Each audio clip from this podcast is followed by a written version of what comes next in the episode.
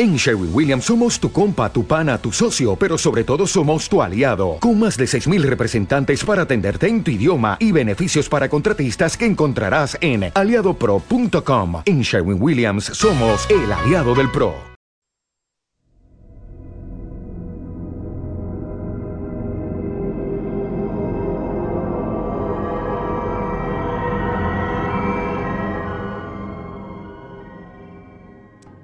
Hoy en Micronoticias en la página llegaron para quedarse.blogspot.com. El final es un misterio para Michael Emerson. Los fans contienen el aliento a la espera del final de los, el 23 de mayo. Michael Emerson, quien integra el siniestro Ben Linus, está incluido. Dice, no tengo ni idea de cómo va a acabar, porque aún no hemos acabado de rodar la temporada. Habría pensado que este punto tendría un poco de idea, pero ni eso contó a la televisión Magazine. Continúa diciendo, cuando vuelva a Hawái la semana que viene quedarán tres episodios por rodar. Esos guiones son desconocidos, de hecho no se nos han entregado aún porque no están escritos y finalizados. Emerson espera que la finale sea dramática y emotiva. Sería también genial si fuese impactante y contuviese una sorpresa. No ofreció muchas direcciones, aparte de que espera que confía en los guionistas y espera que creen algo fantástico. También cree que los fans quedarán satisfechos con la conclusión de la serie. Según dice, estamos en buenas manos. Creo que darán cierre a las preguntas de la gente. En mi opción, la mayoría de la gente quedará contenta. Habrá algunas preguntas sin responder o de respuestas abiertas, que no creo que eso evite que sea satisfactorio. A continuación leo un artículo que hay en Argentina en argentilos.blogspot.com sobre si hay un mundo paralelo. Siendo uno de los temas más controvertidos de la última temporada, tratamos de interpretar o al menos buscarle un par de teorías a esta realidad alternativa a la cual nos están llevando los autores. ¿De dónde tomarla? ¿Qué ver y qué no ver? ¿Qué cosa no entendemos y por qué?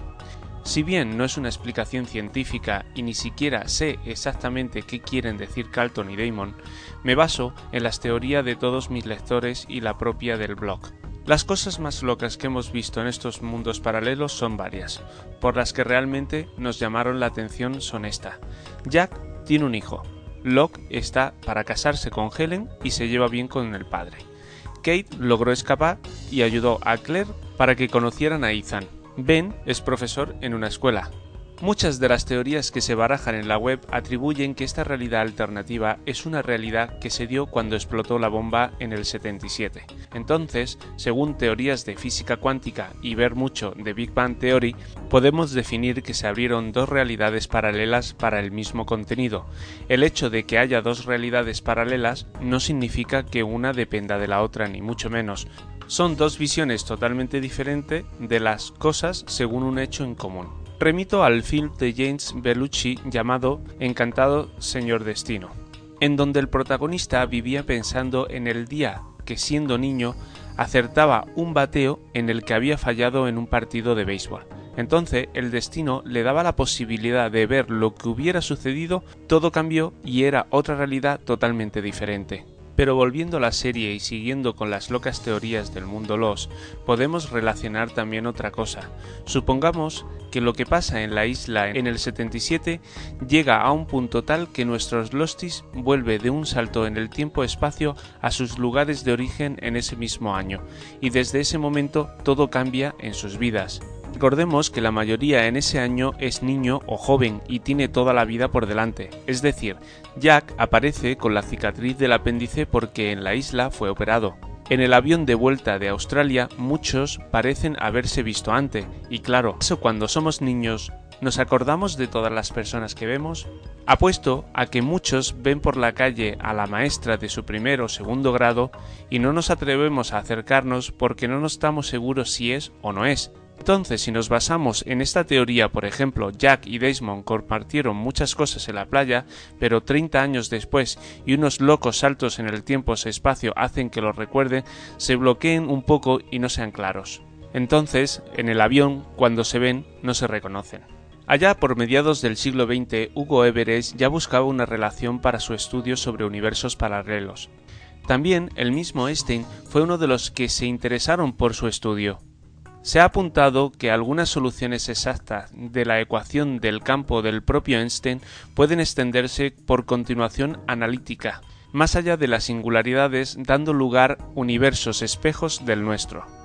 Haciendo un paréntesis a esta reflexión, he pensado en Futurama totalmente con esta comparativa, pero continúo con el artículo. Según dicen, para ser más precisos y entendibles, cuando un suceso central X ha colapsado, se desata una especie de continuación analítica del tiempo-espacio en un agujero blanco, que sería la reversión temporal de un agujero negro. Teorías de Kerr y Schwarzschild, siendo así esto el hecho de la bomba activada por Julie ocasionó esta separación de universos por sus respectivos sucesos paralelos.